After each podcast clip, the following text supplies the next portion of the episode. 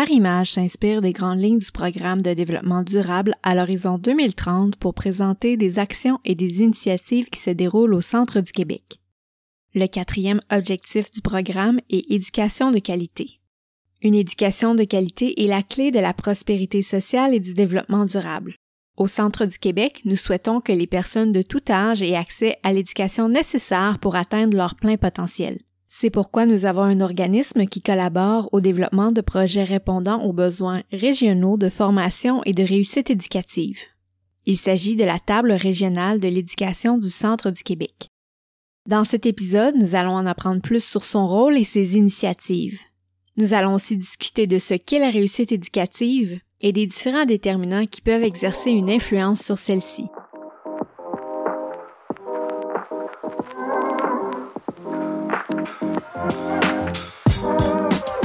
Bienvenue à Arimage, la balado-diffusion du Comité régional en développement social du Centre du Québec. Mon nom est Audrey Michel et à chaque épisode, je vais à la rencontre des gens et des organisations qui s'impliquent pour améliorer la qualité de vie de nos communautés. Ensemble, explorons les dessous du développement social et son interconnexion avec le développement durable. De la concertation à l'action, découvrons ce qui se fait ici, au Centre du Québec.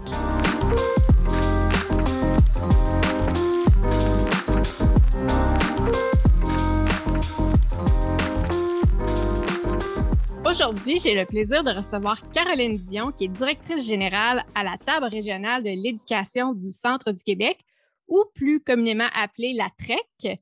Euh, donc, bonjour Caroline, merci d'avoir accepté mon invitation. Bonjour Audrey, ça me fait plaisir. Aujourd'hui, on va parler euh, de réussite éducative, entre autres, mais avant toute chose, j'aimerais savoir, c'est quoi la TREC et quelle est votre mission? La TREC, c'est un regroupement qui est composé pour notre part là, de, des, établissements d'enseignement présents au centre du Québec de tous les ordres d'enseignement, c'est-à-dire autant les centres de services scolaires, les, euh, les cégeps, autant publics que privés, le regroupement des établissements privés, l'UQTR. Donc, c'est tous ceux qui sont qui ont des établissements d'enseignement au centre du Québec qui sont membres de la TREC. Et au-delà de ça, c'est plus que ça la TREC que l'éducation. La TREC, c'est aussi l'instance régionale de concertation en persévérance et en réussite éducative au centre du Québec. Ces instances-là, on les retrouve partout au Québec. Donc, il y en a, euh, il semble que c'est 19, donc dans chacune des régions, plus le nord du Québec. Et on est 19 euh, à se consacrer spécifiquement à la mobilisation sur la persévérance scolaire et la réussite éducative. La mission précise de la TREC, au-delà de dire qu'on est une instance régionale de concertation en persévérance scolaire, c'est de participer au développement socio-économique de la région par le déploiement de projets qui répondent aux besoins de formation, mais aussi aux besoins de réussite éducative. Plus clairement, là, on s'adresse à deux enjeux. Le premier étant qu'on souhaite mener à la diplomation le plus de jeunes et d'individus possible, hein, parce qu'on peut atteindre la diplomation ici quand on est adulte et qu'on fait un retour aux études. Et aussi l'enjeu de la formation de la main-d'œuvre. Euh, on connaît le contexte actuel où il y a une très grande pénurie de main-d'œuvre, des grands besoins en main-d'œuvre. Donc, ce que la TREC joue comme rôle dans cet enjeu-là, c'est vraiment de valoriser les professions pour lesquelles il y a des besoins de main-d'œuvre dans la région, pour les faire connaître aux jeunes et adultes en réorientation quant à leur choix de carrière. Donc, c'est de cette façon-là qu'on agit. comment on le fait, ça, c'est hyper important parce que la TREC ne va pas agir directement auprès des jeunes, par exemple, des adultes. Nous, on va toujours agir sur, je vais dire, l'interface, c'est-à-dire des gens, des organisations qui travaillent ou qui s'adressent à des jeunes et des adultes qui sont en parcours de formation ou qu'on veut intéresser à, retourner aux études. Euh, je donne un exemple. C'est que nous, on va travailler, par exemple, avec la Carrefour Jeunesse Emploi, les maisons de jeunes, les municipalités qui, eux, ont des jeunes dans leur entourage ou même les familles aussi. C'est comme ça qu'on travaille. Donc, malgré que la table régionale de l'éducation est composée spécifiquement de gens de l'éducation, tout ce qu'on fait, on le fait de façon intersectorielle et notre action spécifique à nous, elle se situe autour de l'école. Donc, on rassemble autour de l'école, autour de la réussite, autant la communauté, incluant le milieu municipal, les familles, et le milieu de l'éducation. Mais comme le lien parmi tout ça, puis une porte d'entrée pour l'éducation aussi, car on va faire des, collaborations. Bien, merci pour ce portrait. Puis euh, j'aime bien cette image que tu utilises de la TREC comme un liant. Euh, je pense que ça exprime bien ce que vous faites. Tu l'as mentionné, un de, des enjeux sur lesquels vous vous mobilisez, c'est la réussite éducative. Est-ce que tu pourrais nous expliquer c'est quoi la réussite éducative? Je pourrais vous expliquer c'est quoi la réussite éducative, mais je vais faire je vais vous expliquer une séquence, quelques mots de vocabulaire qui vont nous permettre de situer cette démarche-là dans sa globalité. Je parle de la réussite éducative. On peut parler d'abord de persévérance scolaire. Dans la persévérance scolaire, ce qu'on retrouve, c'est tous les efforts qu'on fait dans la poursuite d'un programme, d'un parcours en vue d'une qualification, c'est-à-dire une reconnaissance, parce qu'on peut faire reconnaître les acquis qu'on a, qu'on a été, qu'on a développés sur le marché du travail, euh, mais ça peut être une diplomation, une qualification. Donc, c'est vraiment les efforts qu'on met pour arriver à un résultat qui est l'obtention d'un diplôme, une certification. C'est, ça, c'est la, la persévérance scolaire. Plus que ça, on peut parler de réussite scolaire. La réussite scolaire, c'est vraiment ce qui se passe dans le milieu de l'éducation. Donc, c'est l'achèvement avec succès d'un parcours scolaire. Donc, je réussis à avoir mon diplôme de secondaire 5, mon, diplôme euh, en formation professionnelle. En fond, c'est l'obtention du papier académique qui confirme qu'un rendement de performance, un résultat qui, se, qualifie avec un, un papier quelconque. Et après ça, il y a la réussite éducative, où là, on est beaucoup plus large dans la démarche où là, on vise le développement total et global des jeunes. Puis là, on parle au niveau physique, intellectuel, affectif, social et moral. Moral étant le côté spirituel. Mais enfin, on prend en compte toute l'implication de ceux qui gravitent autour d'un jeune. Donc, on parle de la famille, la communauté. Euh, une équipe sportive, c'est la même chose. Quand on est impliqué dans des activités culturelles sur une base régulière, toute l'implication qu'on va faire dans notre vie, ce sont des gens et des organisations qui gravitent autour du jeune et qui contribuent à définir globalement ou à, faire en sorte qu'un jeune se développe. Mais la réussite éducative, ça va au-delà de ce qu'on parlait tantôt, qui était la réussite scolaire, du diplôme et de la qualification. Ça touche l'apprentissage des valeurs, ça touche les attitudes, ça touche le sens des responsabilités. Et ça, ça vise à former des citoyens responsables, des citoyens qui vont être prêts à jouer un rôle actif autant sur le marché du travail dans leur communauté, dans la société. Ça va aussi devenir des parents peut-être un jour. c'est la réussite éducative, un outil de développement du plein potentiel d'un individu pour favoriser, dans le fond, la plus grande implication sociale, personnelle et professionnelle, dans le fond, que la personne soit épanouie. Puis des fois, moi, je me plais à dire que, on dit euh, parfois que c'est tout au long de la vie, l'éducation. Moi, je dirais, c'est la réussite éducative, c'est tout au long et au large de la vie, parce que là, on comprend que c'est de façon beaucoup plus globale que juste l'aspect scolaire qu'on entend dans un parcours. C'est toutes les formations qu'on va faire dans notre vie, c'est tout le travail qu'on va faire sur soi aussi. C'est pour ça qu'on dit tout au long de la vie, parce que c'est pas juste les jeunes, c'est aussi les adultes, puis au large, parce que c'est dans toutes les sphères qui nous occupent dans une vie. C'est une très belle euh, expression. J'aime ça tout au long et tout au large de la vie. Puis, euh, de la façon que tu l'expliques, tu me corrigeras si je me trompe, j'ai un peu une image d'un entonnoir, de dire que tu as la persévérance scolaire qui est les efforts qu'on va appliquer dans le parcours scolaire. Ensuite, on a la. Là, les gens ne verront pas les gestes que je fais puisqu'on est à l'audio. Mais ensuite, mon entonnoir descend et là, j'ai la réussite scolaire où est-ce qu'on parle vraiment de l'obtention d'un diplôme quelconque. Et ensuite de ça, découle de ça la réussite éducative qui, là, va au-delà de la persévérance scolaire et de la réussite euh, scolaire. C'est tout à fait ça. C'était mon intention. Tant mieux, tu as bien compris. C'était bien exprimé. Effectivement c'est ça, la séquence. C'est pour ça que j'ai pris la peine de le faire dans, la séquence. Parce que des fois, on voit la réussite éducative comme quelque chose de scolaire. Quelque chose qui se passe et qui est réservé à l'établissement scolaire, alors que c'est pas du tout le cas. Quand on comprend que la réussite éducative, c'est un ensemble, c'est tous ceux qui gravitent autour du jeune, qui lui permettent d'atteindre son plein potentiel, c'est là qu'on comprend que c'est beaucoup plus que la réussite dans le cadre scolaire dont on entend. C'est pour ça que quand on travaille avec la TREC, on ne travaille pas dans le cadre scolaire. mais compte tenu de notre structure, ça fait en sorte qu'on a un lien beaucoup plus étroit et, direct avec le, réseau scolaire. Mais notre job, c'est vraiment de, travailler à faire en sorte qu'autour de l'école, on contribue encore plus à la réussite éducative. Super, ben c'est très intéressant euh, de, découvrir cet univers-là. Euh, j'ai une meilleure compréhension maintenant de ce que vous travaillez comme enjeu, qu'est-ce que ça touche, qu'est-ce que ça englobe? Puis ben là, on a parlé de persévérance scolaire. Il y a une chose qu'on appelle les déterminants de la persévérance scolaire. Est-ce que tu pourrais nous expliquer c'est quoi ça? Tout à fait. Les déterminants, c'est le nom qu'on donne aux éléments sur lesquels on peut agir pour assurer un effet sur la persévérance scolaire.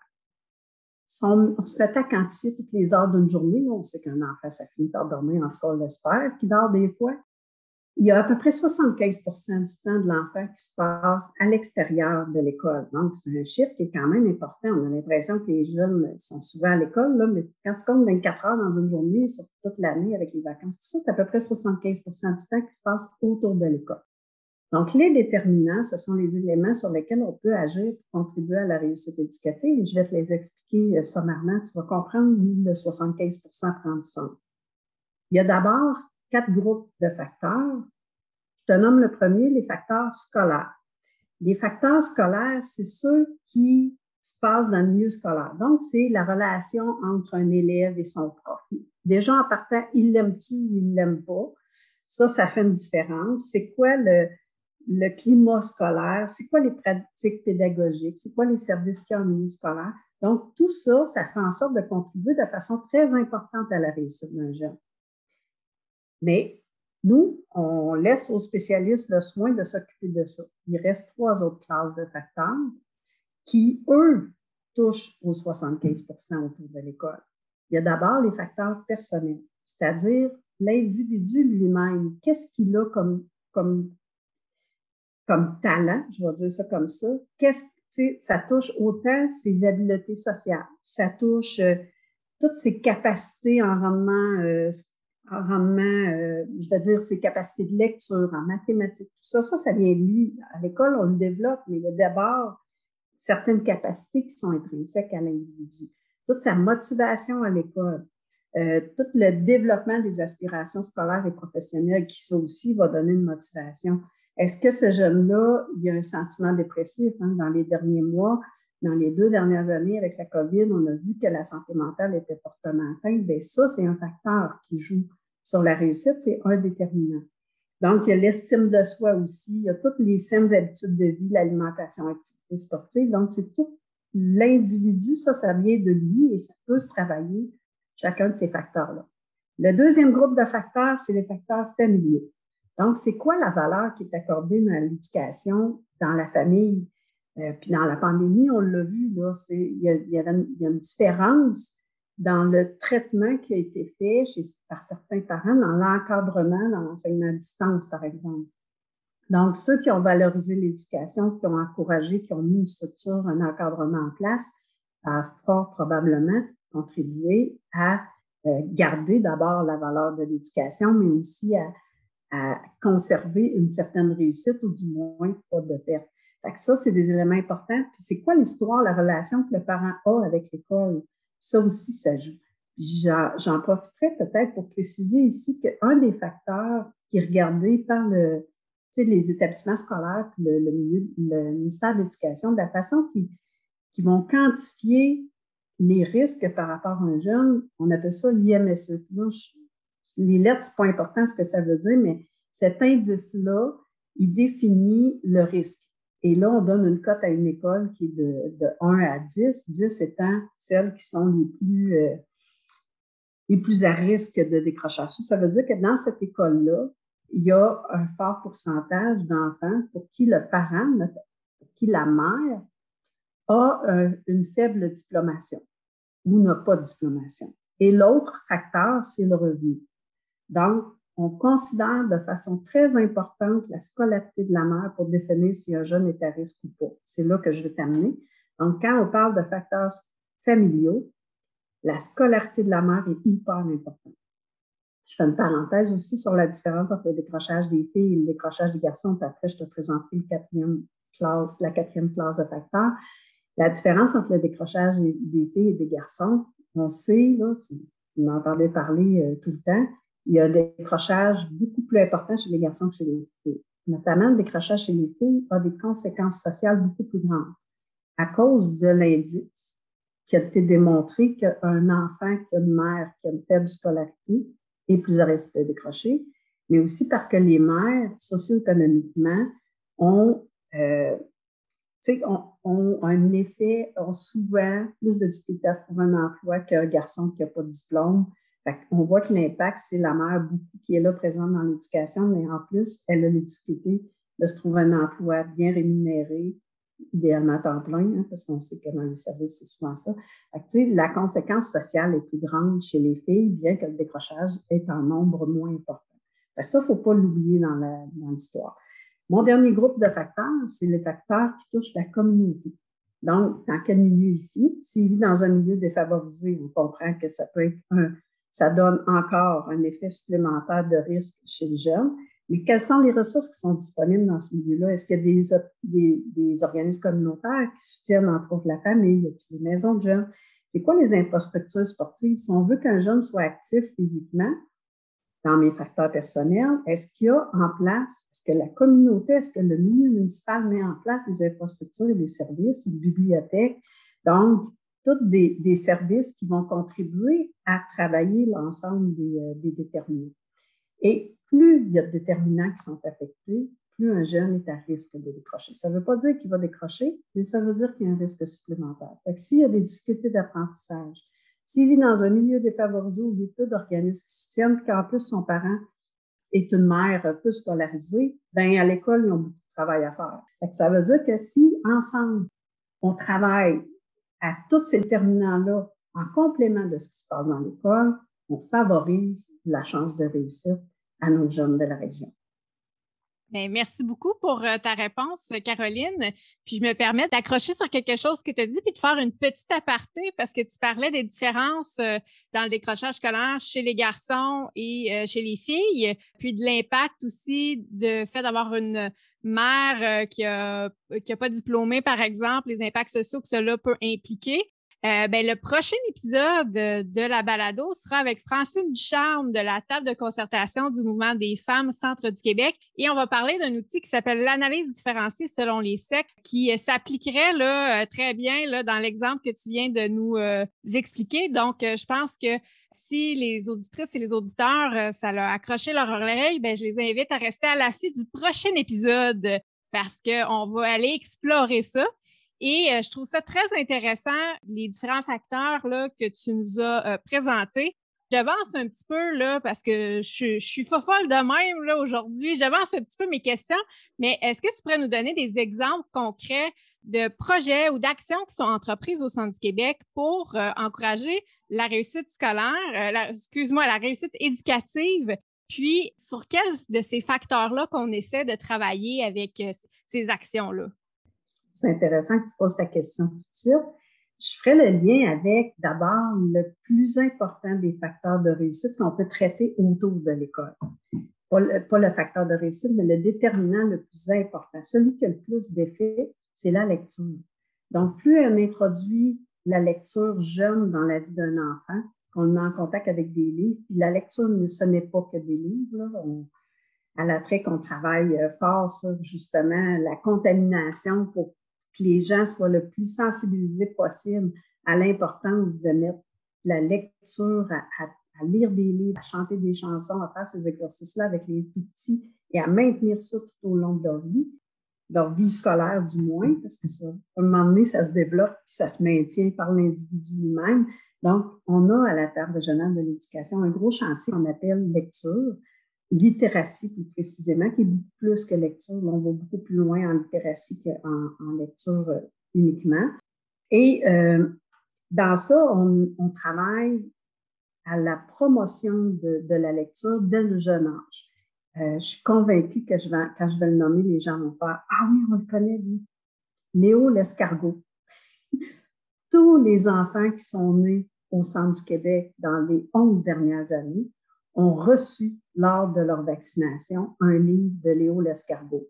Il y a actuellement une collection de trois livres qui sont remis aux parents à trois moments précis, soit la vaccination entre, entre 0 et, 12 ans. Il me semble, que c'est 2 ans ou 18 mois. Je me trompe peut-être de 6 mois.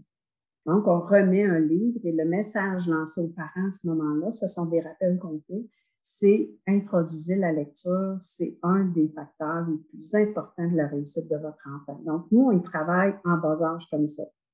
Actuellement, on travaille pour euh, la lecture à un autre défi qu'on appelle la glissade de l'été. La glissade de l'été, c'est le phénomène, ça a l'air bizarre, il n'y a pas de piscine au bout de ça, mais la glissade de l'été, c'est tout le phénomène qui, entre le mois de juin et le mois de septembre, où un enfant termine l'école et va retourner à l'école au mois de septembre, mois d'août, euh, ben, s'il n'y a pas aucune activité qui lui permet de brasser ses petites billes dans sa tête pour les garder actives, là, je fais des images, ben, il risque de perdre plusieurs des acquis qu'il a eu pendant l'année le fait de garder les neurones actifs en faisant des activités de lecture, en faisant des ateliers de cuisine, en faisant toutes sortes d'activités qui vont permettre d'utiliser ce qu'il a appris sans nécessairement que ce soit spécifiquement sur le sujet qui a été donné, bien, il y a plus de chances de retourner à l'école avec moins de petites billes, moins d'acquis dans son sac à dos.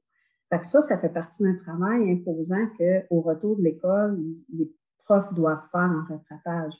Mais quand un enfant est à risque de, ou a des difficultés, une des façons d'en perdre le moins possible, c'est de continuer à faire de la lecture avec lui, faire des activités qui vont lui permettre de, de se garder les neurones actifs pendant l'été. Actuellement, on est en démarche avec euh, le milieu municipal notamment, où on va intégrer dans plusieurs camps des activités de lecture. On en a fait aussi. Il y a des projets qui ont été déposés pour des organismes communautaires.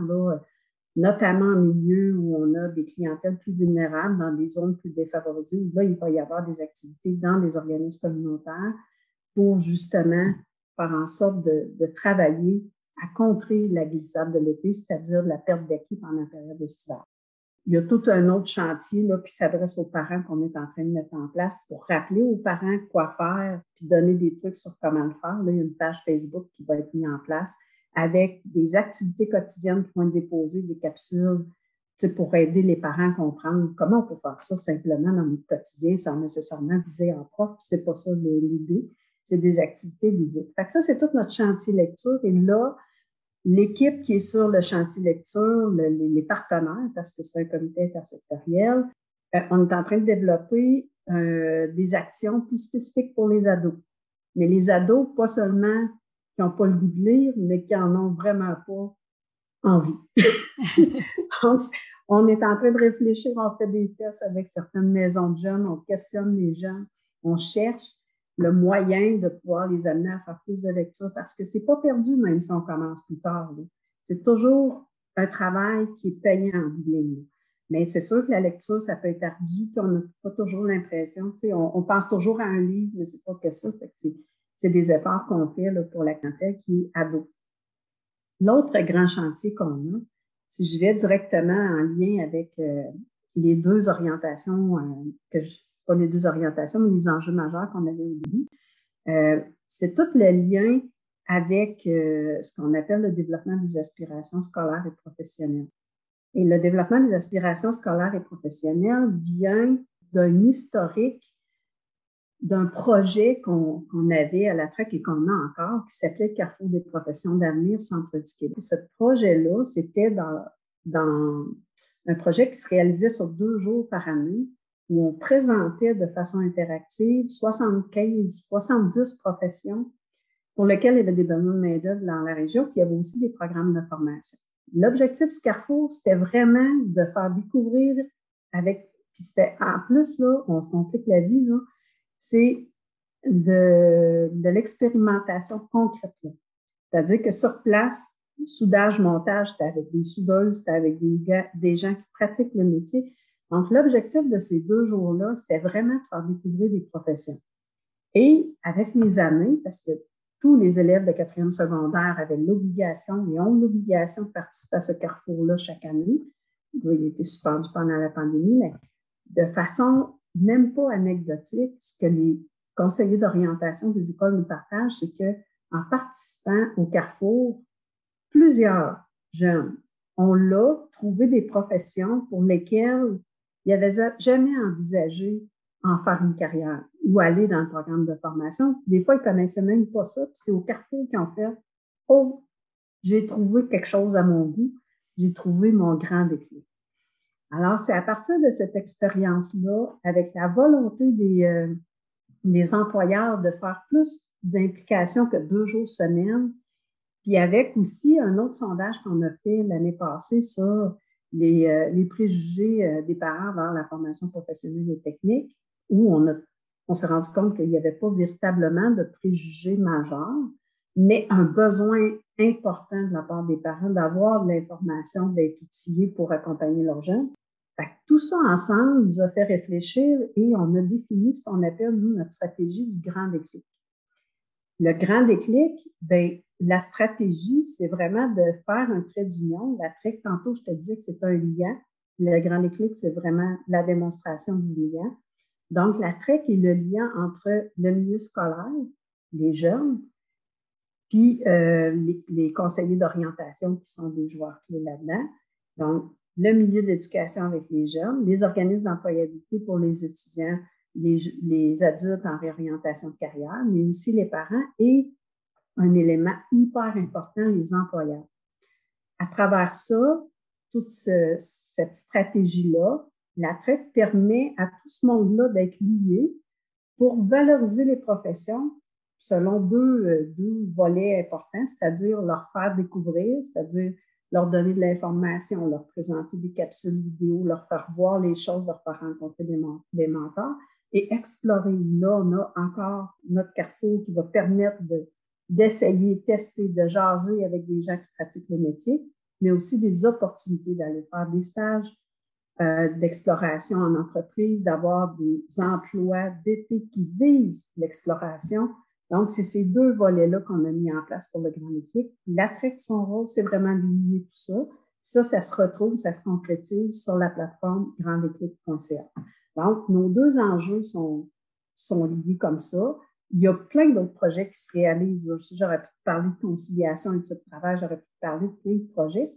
Mais il y a aussi un autre élément important qu'il faut euh, qu'on fait à la c'est, je l'ai dit d'entrée de jeu, les gens partent avec l'idée qu'on ne peut pas agir sur la réussite d'un jeune si on n'est pas un prof dans un milieu scolaire. Bien, ça, on le travaille en faisant ce qu'on appelle la mobilisation de la sensibilisation. On met en évidence que, mais on essaie de faire comprendre aux gens, on travaille fort là-dessus, sur le rôle qu'ils peuvent jouer. Ça, ça se fait annuellement plus intensément dans le cadre des journées de la persévérance scolaire qui ont lieu en février. Ça se fait aussi dans le cadre de la journée des finissants qui va y avoir prochainement le 17 juin. Mais ça se fait aussi euh, dans des rencontres avec les municipalités, dans des rencontres avec des organismes communautaires. Tu c'est un message qu'on essaie de porter le plus largement possible pour qu'il y ait plus de monde qui s'implique.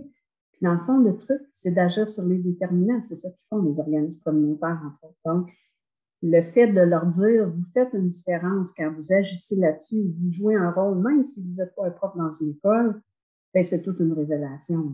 Ça veut dire qu'on a un pouvoir sur quelque chose. Euh, un autre élément sur lequel on travaille beaucoup, c'est une fois qu'on leur a dit, vous pouvez faire quelque chose, ça fait, OK, mais quoi, comment, je sais pas, je, ne connais pas ça. Ben, nous, on a à la TREC une ressource en or qui s'appelle Dominique, et qui est là pour accompagner les organismes du milieu quand ils veulent mettre en place des projets. on a aussi du financement pour financer des projets liés aux déterminants, mais avec un objectif de persévérance scolaire. Euh, ça prend toutes sortes de formes. Là, des fois, c'est en lecture, ça, c'est le bout facile. Des fois, c'est la motivation. Je sais qu'on a fait à quelques reprises un projet de kickboxing euh, à la commission scolaire des chaînes avec le refuge de la Piole, avec la Piole maintenant. Bon, mais ça, c'est un projet qui sert à maintenir les jeunes à l'école. Ça leur donne une motivation d'être à l'école. Ça développe aussi toutes les, compétences et les capacités par rapport à l'activité physique du sport. Mais cet objectif-là vise vraiment à garder les jeunes dans l'école. Pas cet objectif-là, mais ce projet-là vise vraiment à garder les jeunes à l'école, leur donner une motivation supplémentaire pour être là. Et à travers le projet, les gens de, de la Piole faisaient le lien entre les efforts que tu fais maintenant donnent des fruits. À l'école, quand tu fais des efforts, ça donne aussi des fruits. Fait que tu vois qu'on peut prendre un prétexte pour l'accoler ici à la persévérance scolaire. C'est le genre de projet qu'on finance. L'autre élément qu'on fait aussi quand on veut accompagner, parce que je rappelle que nous, on n'agit pas directement auprès de la clientèle qu'on vise, mais ceux qui sont des interfaces. Donc, on est aussi là pour former les intervenants qui s'adressent aux jeunes. Euh, depuis quelques années, on offre la formation écriture simplifiée, qui est un gros, gros, gros, euh, j'allais dire un hit, mais euh, c'est une formation qui est très, très appréciée parce qu'elle nous permet de, elle nous donne les outils, cette formation-là, pour être capable de mieux communiquer avec des gens qui sont faibles lecteurs. Donc, tantôt, je réfère à la mère faible scolarité quand déjà, on n'est en plus pas capable, comme organisme communautaire, de bien joindre et bien faire passer nos messages à ce genre de clientèle-là, faible lecteur, en passant quand même 53 personnes, 53% des gens au Québec qui sont analphabètes, là, mais pas, euh, pas le plus haut niveau d'analphabétisme, mais quand même, c'est important d'être capable de communiquer dans un langage simple, clair, pour les rejoindre. Ça, c'est une formation qu'on donne on fait euh, à peu près deux, euh, je pense que c'est une ou deux fois par année, puis on est capable de faire trois, quatre groupes à chaque fois. Euh, c'est très en demande, mais c'est une formation qui donne énormément d'outils pour être capable de rejoindre nos clientèles. Au même titre que celle-là, il y a des formations qu'on a données aussi sur les médias sociaux parce que dans le cadre de la pandémie, ce qu'on s'est rendu compte, c'est OK, on s'en va tout le monde sur le web, puis on espère que le monde va nous suivre. Mais la réalité, c'est pas ça. Nous, on a donné des formations là, à quelques reprises pour justement être capable de bien utiliser les médias sociaux pour être capable d'aller véritablement rejoindre les clientèles. Ça, ça fait partie de nos préoccupations. Si on veut que les gens puissent bien agir auprès de leur clientèle, il faut avoir les bons outils en partant. Ça, c'est à part toutes les informations et l'accompagnement qu'on peut faire sur les pratiques qui sont efficaces pour les différents déterminants qu'on a en main. Puis avec énormément d'informations puis d'outils qu'on peut, peut rendre disponibles et qui sont aussi disponibles sur le site de la table régionale de l'éducation, trek.ca. Donc, globalement, là, euh, il y a plein d'autres choses qui se développent autour de ça, mais quand on, comprend le sens, on peut voir que sur le site de la on peut avoir accès à beaucoup, beaucoup d'informations. Pour aujourd'hui, je limiterais ça à ces grands, grands, euh, ces grands groupes, ces grandes stratégies-là, là, quand même euh, explique euh, assez bien ce qu'on fait comme rôle régional. Ben, merci beaucoup pour ta réponse. Puis ce que je constate, c'est que vraiment, ça bouillonne euh, au centre du Québec en matière de réussite éducative. Puis, tu as nommé le site web, là, la, euh, www.trek.ca. Je vais mettre le lien dans les notes d'épisode et je vais mettre également le lien vers votre page Facebook. Euh, comme ça, si les gens veulent aller s'abonner et rester à l'affût lorsqu'il y aura des euh, nouvelles annonces ou par exemple des nouvelles formations qui seront disponibles, ben, les gens pourront retrouver l'information facilement. Donc, ben, merci beaucoup. puis également, là, j'ai bien pris note là, de la page Facebook à venir pour les parents. Euh, lorsqu'elle sera en ligne, ça nous fera plaisir également là, de partager l'information. On veut que ça voyage le plus possible. Il y aura sur cette page-là une mine de, trésors là, qui vont être partagés. L'équipe travaille fort là-dessus actuellement. Super. Bien, maintenant que j'ai posé la grosse question, je vais revenir à la question que j'étais censée te poser avant celle-là. Parce que là, je vois qu'il y a beaucoup d'actions euh, qui, sont entreprises là, au Centre du Québec euh, pour euh, favoriser la persévérance scolaire, favoriser la réussite éducative. Mais c'est quoi le portrait de la réussite éducative au Centre du Québec? Le taux de diplomation est autour de la moyenne du Québec dans son évolution. Il est autour de la moyenne du Québec. De ce côté-là, on ne fait pas piètre figure. Ce n'est pas, pas du tout ça. Et il y a aussi ce qu'on regarde, le taux de décrochage. Euh, il y a une différence entre les deux. Je prends, deux secondes pour vous l'expliquer quand même parce que c'est important. Le taux de diplomation, c'est à partir du moment où un jeune débute en secondaire 1 jusqu'à la fin de son parcours scolaire, c'est-à-dire à la cinquième année, la sixième ou la septième année de son secondaire, parce que certains vont prendre plus de temps. À partir de ça, on calcule un jeune au début, puis à la fin, est-ce qu'il a obtenu son diplôme ou pas? Ça, c'est des cohortes qu'on appelle sur une longue période de 5, 6, 7 ans, la même cohorte. Et euh, ça, ça nous définit le taux de diplomation. Là-dessus, on est dans la moyenne du Québec. Pour la moyenne, pour le taux de décrochage, maintenant, là, on est dans une lecture annuelle du décrochage, c'est-à-dire un jeune qui est à l'école, on prend le nombre de jeunes qui sont à l'école l'année suivante, est-ce que ces jeunes-là sont tous revenus ou pas, après une année, je résume, c'est une lecture annuelle comparativement au taux de diplomation, que c'est toute sa période scolaire. Là, c'est une lecture annuelle. Donc, ça peut être des jeunes qui ont décroché, qui étaient rendus en secondaire 3, d'autres qui étaient en secondaire 4, fait que tu comprends que c'est une lecture annuelle. Donc, on ne peut pas additionner le taux de diplomation et le taux de décrochage, c'est pas la même chose. Au niveau du taux de décrochage, ben, des fois on est en haut, des fois on est en bas. Ça dépend des années parce que comme c'est une lecture annuelle, c'est pas quelque chose de constant, c'est pas une tendance. Puis, puis il y, a, aussi les événements. Là, actuellement, je suis pas en mesure de dire à quel point la pandémie a eu un effet. On attend encore les données. Euh, parce que ce sont des données qui ne sont pas encore euh, disponibles, du moins pour nous, on ne les a pas. Euh, mais on fait pas mal là, autour de la moyenne du Québec. Par contre, dans la situation du centre du Québec, il y a deux autres éléments importants qui nous préoccupent beaucoup plus actuellement, puis tu vas pouvoir faire le lien avec certaines stratégies qu'on met en place actuellement. Et ces deux éléments-là, c'est d'abord le nombre d'adultes sans diplôme au centre du Québec. Donc, on, on le lit au décrochage quand on parle de nombre d'adultes sans, diplôme.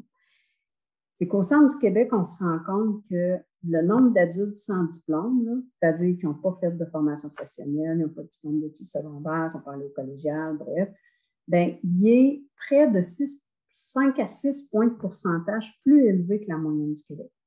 Ce qui ne s'explique pas parce qu'on n'est pas une région, euh, on n'est pas dans le nord du Québec, ça s'expliquerait, mais au centre du Québec, ça ne s'explique pas, outre peut-être par le fait que c'est une région qui est fortement manufacturière, pour laquelle il y a beaucoup d'emplois qui demandent peu de qualifications.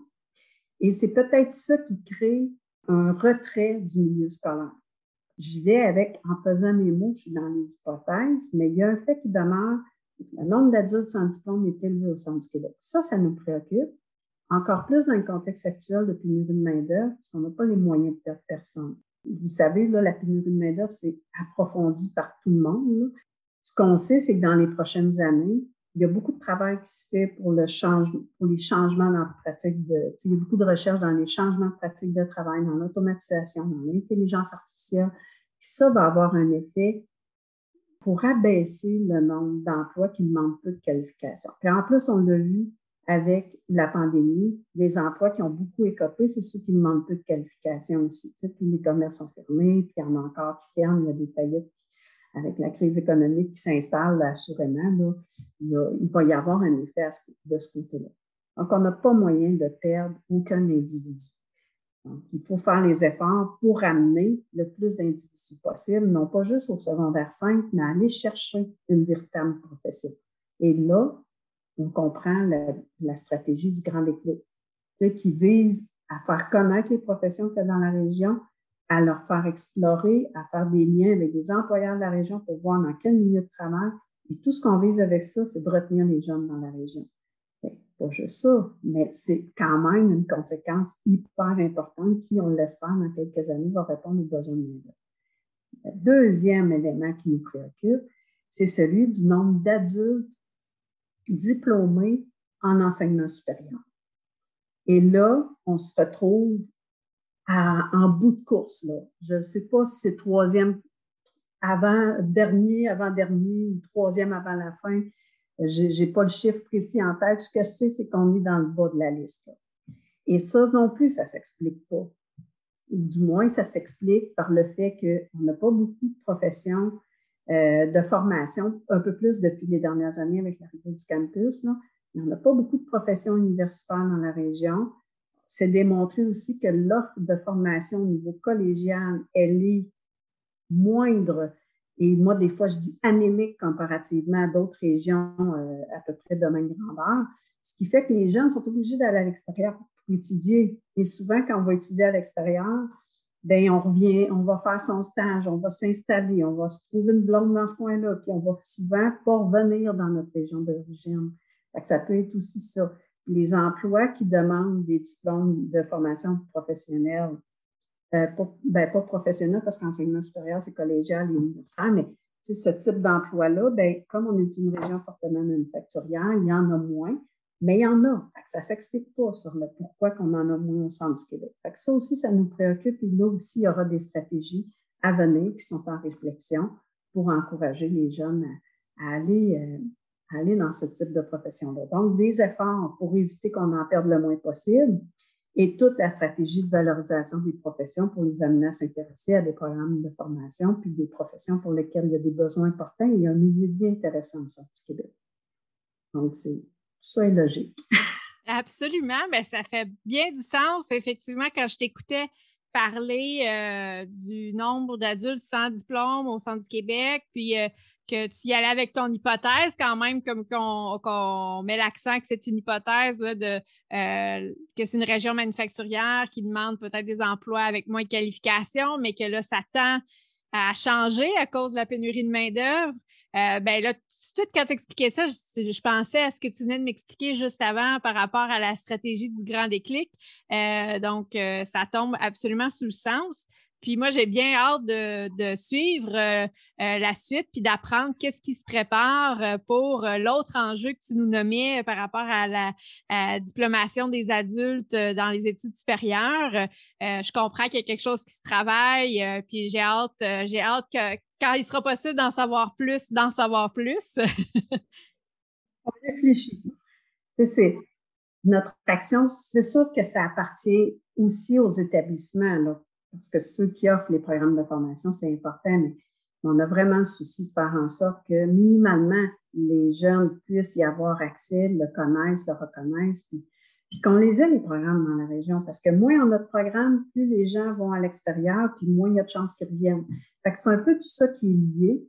Euh, c'est pas un problème qui est simple, c'est pas un problème qui concerne seulement l'éducation. Je pense qu'il faut, euh, faut y réfléchir. Puis là, la, la TREC y réfléchit euh, grandement actuellement, mais surtout devant les enjeux majeurs qu'on connaît là, de pénurie de main-d'œuvre et qui n'iront pas en s'améliorant.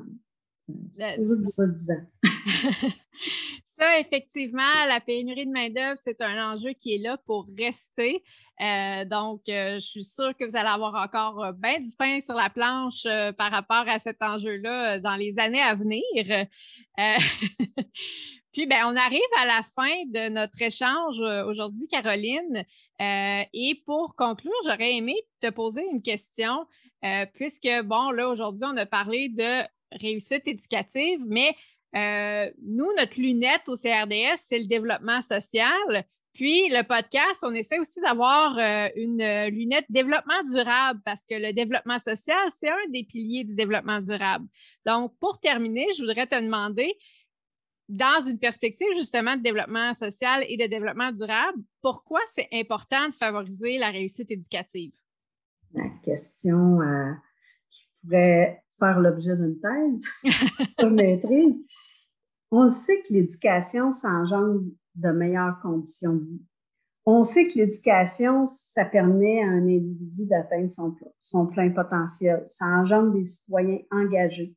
Euh, ça amène aussi une ouverture sur le monde, ça amène une ouverture sur la différence, à mieux comprendre l'autre, à développer son sens critique. Tout ça, ça a un impact sur la, collectivité. Si on a des gens qui sont plus euh, éduqués, euh, ça fait des gens qui se tiennent plus au courant, qui ont un esprit critique, qui vont mieux comprendre les situations complexes. On l'a vécu dans la pandémie, on voyait des différences. Et une, une plus grande participation, une plus grande inclusion sociale. C'est reconnu. Quelqu'un qui n'a pas de diplôme va systématiquement se retrouver avec 15 000 de moins de revenus annuellement. 15 000 de moins de revenus annuellement, au centre du Québec, ça veut dire qu'on tombe en bas du seuil de pauvreté. C'est important. Donc, c'est des gens qu'on va, qui vont être plus malades, c'est des gens qu'on va retrouver plus en milieu carcéral, euh, c'est tous, c'est des gens qui vont être plus souvent sur le chômage. Il y a des effets sociaux à ne pas avoir de diplôme, à ne pas avoir une qualification. Fait que ça, il faut en tenir compte. c'est non seulement on améliore notre qualité de vie et on développe le plein potentiel de chacun, mais on règle aussi des problématiques à la base en travaillant sur les conditions globales d'un individu. Celui-là, il ne faut pas l'oublier, il va devenir un citoyen, un travailleur et possiblement un parent qui va répéter des choses avec ses enfants. Donc, si tu me demandes est-ce que ça vaut le coup d'investir en éducation et de faire des efforts pour la réussite éducative, je pense que la réponse est évidente, c'est oui. Parce que je pense que par l'éducation, on a un fort potentiel de régler une bonne partie de problèmes sociaux. C'est pas une règle magique, mais c'est une bonne solution selon moi. Bien, sur ces sages paroles, Caroline, je te remercie énormément d'avoir pris le temps de discuter avec moi aujourd'hui. J'espère que les auditrices et auditeurs apprécieront autant que moi l'échange qu'on a eu aujourd'hui. Et comme je le disais tout à l'heure, je vais mettre les liens vers le site web, la page Facebook, etc. dans les notes de l'épisode. Donc, encore une fois, merci beaucoup, Caroline, et à la prochaine. Merci.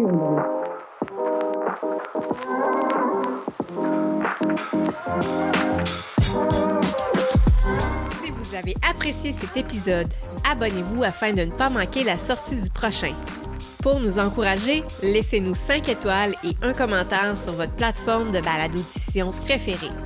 Cette balado et les activités du Comité régional en développement social du Centre du Québec sont rendues possibles dans le cadre d'une entente de collaboration avec la contribution financière de la MRC d'Arthabasca, la MRC de Bécancour, la MRC de Drummond, la MRC de l'Érable, la MRC de Nicolet-Yamaska, Centraide Centre du Québec et le CIUS de la Mauricie et du Centre du Québec. Pour en apprendre plus au sujet du développement social, rendez-vous sur notre site web au crds.centreduquebec.qc.ca. Merci pour votre écoute.